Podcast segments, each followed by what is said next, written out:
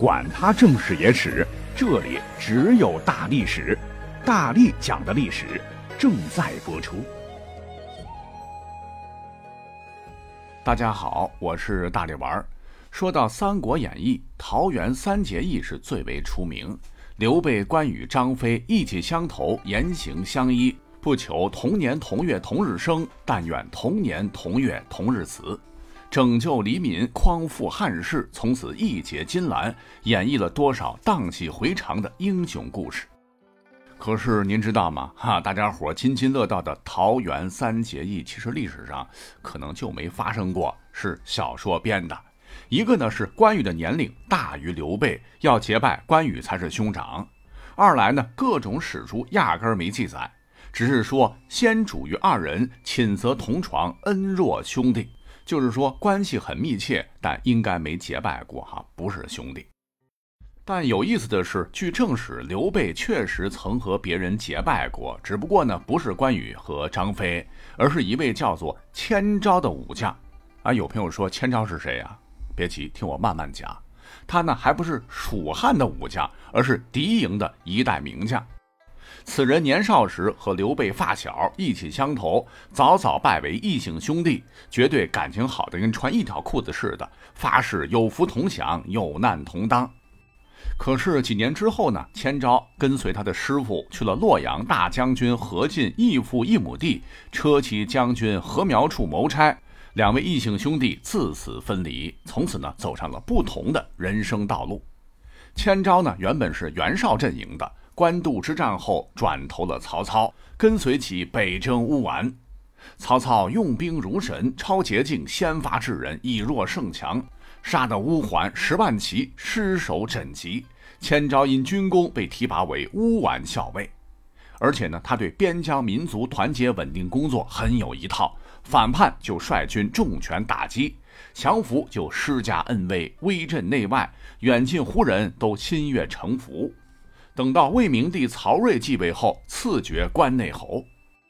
那此时对于曾经的拜把子兄弟、已经称帝的刘备，千招是戍守边地，应该和老大哥也没有直接的交锋，但是态度上呢，一定是和蜀国针锋相对的。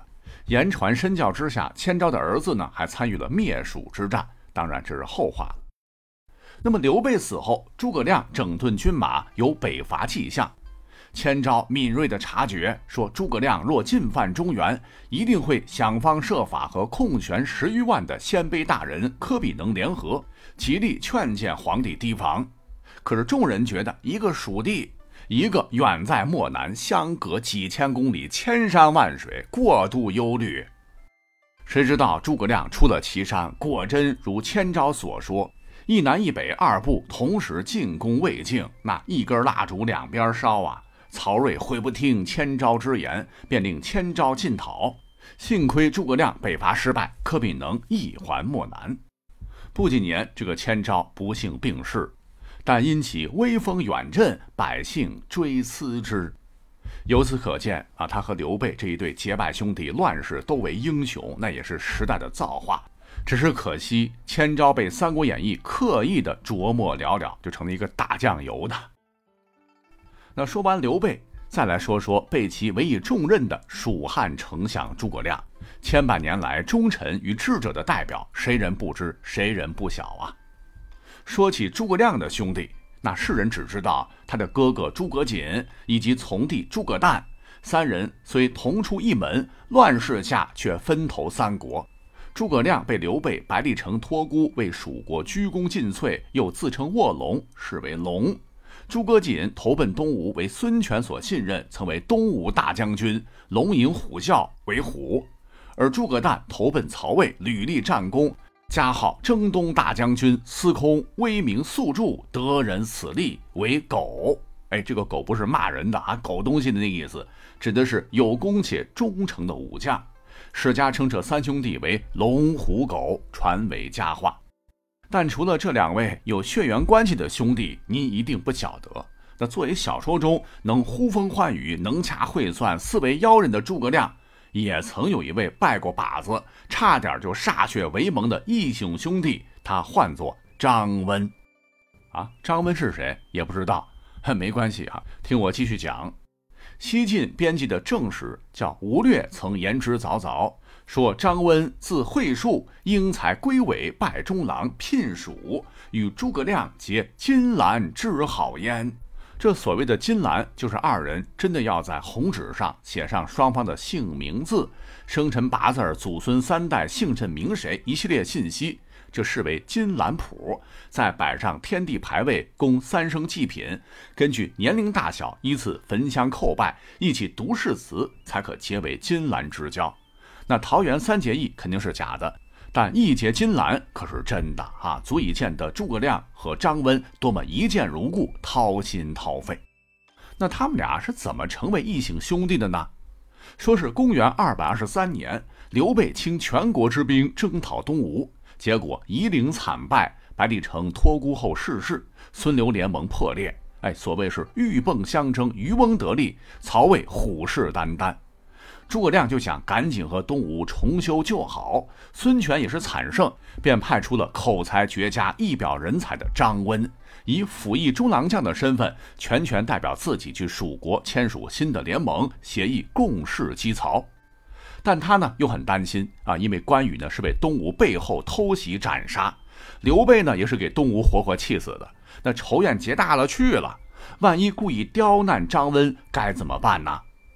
但张温信心满满，等到了蜀国，为了消除阻力，他上给蜀汉朝廷的文书，极力的称颂蜀汉，以表明和解的诚意。这个文采太华丽，写的是情真意切，夸赞的诸葛亮群臣都不好意思了。于是双方立即缔结盟约，哎，可以说是张温不辱使命，外交工作极为出色。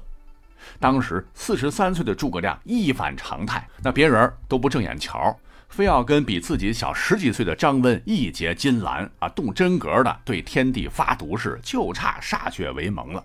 要知道古人都早婚，这差十几岁都一两辈人了。那一来呢，诸葛亮肯定是出于政治需要了，有点作秀；二来呢，对方江东望族；三来确实是被其各方面的优秀表现所折服。那按理说张温不辱使命，那回到东吴岂不是封官加爵？哎，没想到回去之后呢，却受到了晚年多疑的孙权的猜忌，觉得这小子那边不惜笔墨猛夸蜀汉，是不是不忠别有二心呐？啊，就找了个借口诬陷张温谋反，将他下了狱。后来虽说放了，遣回了吴郡老家。六年之后，张温病逝，啊，估计是被活活郁闷致死的。而他远在蜀国的那个大哥诸葛亮，估计也是万万没料到。那讲到这儿，突然想，哎，会不会是诸葛亮的反间计呢？好，最后呢，我们要重点说一说刘备小说当中结拜为二弟的武圣关羽，因为他名头太响了。他其实历史上呢，也真有一位异姓兄弟，也是在曹魏敌营，但比起千招，名气在小说和历史上都很大。他呢，就是古今六十四名将之一的张辽张文远。那他在历史上和关羽是怎么结缘的呢？张辽呢，本来是投靠在大将军何进门下，没多久呢，这个大将军何进就被十常侍杀了。西凉大军阀不是进了京城嘛？然后是大权独揽，把朝廷霍霍的够呛。张辽顺势呢，又被董卓义子吕布收编。不曾想连环计，董卓被吕布所杀。董卓旧将反攻倒算，攻打长安，结果呢，吕布战败，张辽和吕布向东奔逃，在走投无路之下。刘皇叔对吕布伸出了温暖的援助之手，吕布就率着这个残部在徐州安营扎寨休整。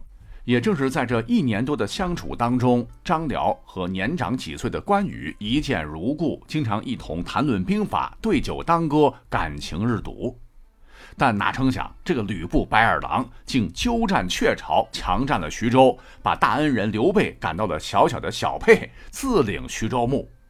那一回，吕布命手下人拿了一大笔金子去河内郡买优良军马，途中就被早就怀恨在心的刘备率兵给截胡了，气得吕布哇哇叫啊！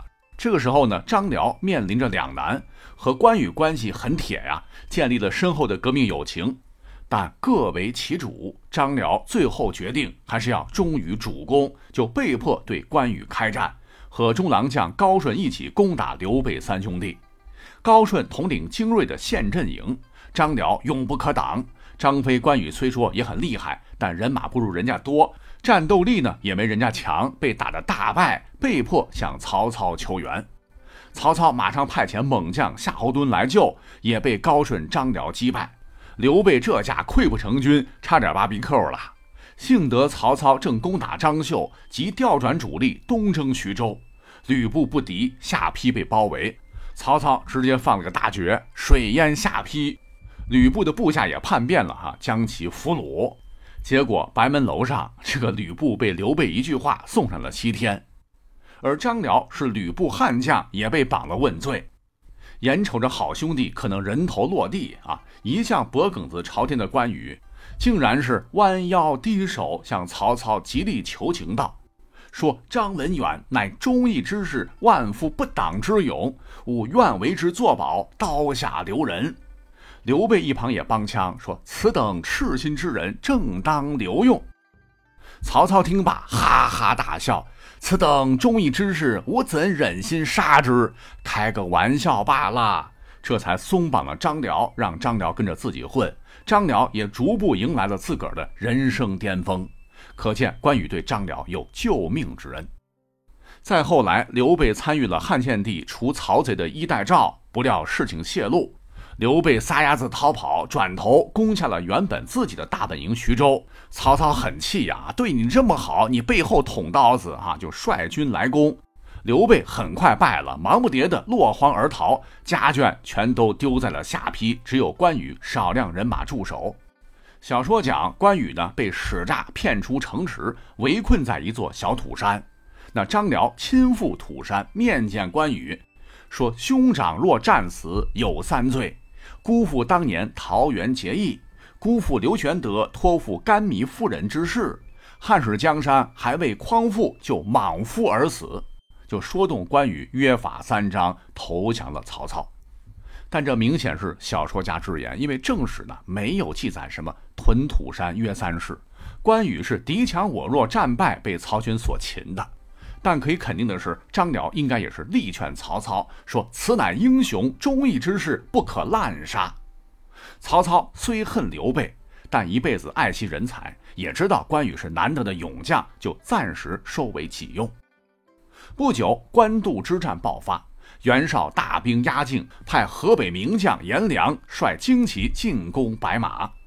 白马附近呢，有一渡口，为袁曹领地的南北通道，异常重要。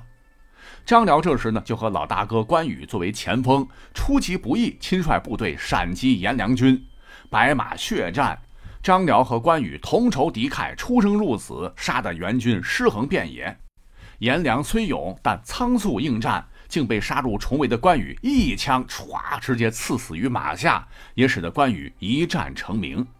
此战也奠定了官渡之战的胜局，也使得两兄弟的关系升华到了生死之交。最终，官渡之战，袁绍被击败，北方进入曹操之手。张辽数有战功，迁皮将军，平爵关内侯。当然，关羽也立了大功，得到了很多的奖赏。曹操对他呢，也是真心实意的好。但关羽呢，对刘备忠贞不二。那后来不是知道刘备在敌对阵营吗？就铁了心的要去投奔。张辽非常担心曹操给了关羽高官厚禄，关羽还是要出走，会发怒杀了关羽，就亲自跟曹操作保说：“羽受公恩，必立孝报功而后去也。”这曹操其实并非小肚鸡肠哈，关羽能活着顺利的跟刘备会合，肯定没有小说写的什么过五关斩六将啊，因为小说里边这个关羽走的这个关卡路线跟实际路线是南辕北辙。曹操肯定当时是听了张辽的话，内心也确实佩服关羽，才大开方便之门，让关羽护送刘备老小离去。而张辽和关羽呢，也应该是在这个时候别过啊，虽然说双方都很难过。但大义在前，只得如此。那么等到曹操最终啊灭了袁绍，挥军乌桓的时候，正是张辽冲锋陷阵，披坚执锐，以少胜多，以区区几千人马大破乌桓，临阵斩杀了乌桓单于蹋顿以及明王以下十余人，俘虏二十余万人，取得了白狼山之战的辉煌胜利，为曹操南下取荆州、灭东吴，消灭了背后的隐患。那此战张辽也是威震天下，后人甚至将此战和当年西汉卫青霍去病千里奔袭大破匈奴相提并论，有时赞曰：“卫青开幕，张辽辟土，校尉票摇，将军俘虏。”不久，那夺了荆州的曹操就发动了赤壁大战，号称八十万大军的曹操，结果呢被周瑜一把大火烧得逃奔回北地。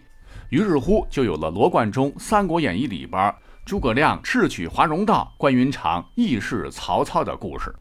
说要不是张辽啊亲身对关羽晓之以理、动之以情，关羽义薄云天，不惜违抗军令，纵虎归山，曹操肯定要玩完。但其实这个故事历史上也没记载，因为关羽呢压根儿就没参加赤壁大战，更没在华容道，而是在离开曹营后呢。和好兄弟张辽就再也没有打过照面，也算是历史的憾事。总之，历史上关羽亲亲的好兄弟张辽啊，纵观其一生，他建立的战功其实呢是远超关羽加张飞，根本就不是小说当中的排在二十四名将什么第十三位一流末尾水平，他才应该是曹操麾下第一武将。而且呢，通过以上他和关羽的故事可知。八拜之交之一的生死之交，其实不应该是虚构的桃园三结义，反而更应该是曾同一战壕、惺惺相惜的张辽和关羽的情谊。他们的革命友情经历过战火洗礼，远比诸葛亮和刘备的结拜兄弟更为的可贵和真诚。那讲到这儿，最后的最后，您可能会说，那讲了刘备、关羽以及诸葛亮，哎，不还有张飞吗？他历史上有结拜兄弟吗？那张飞历史上白白净净，喜欢画美人，更擅长草书，还会作诗赋啊，甚至还说他爱刺绣，跟整天叫喳喳、一脸络腮胡子、抱头环眼、只会俺也一样的傻大黑粗的形象完全不一样，乃儒将一枚，肯定也结交了不少的生死与共、志趣相投的好兄弟，拜过把子啊，只是可惜呢，史书没有记载下来，所以本期只好就此画上句号。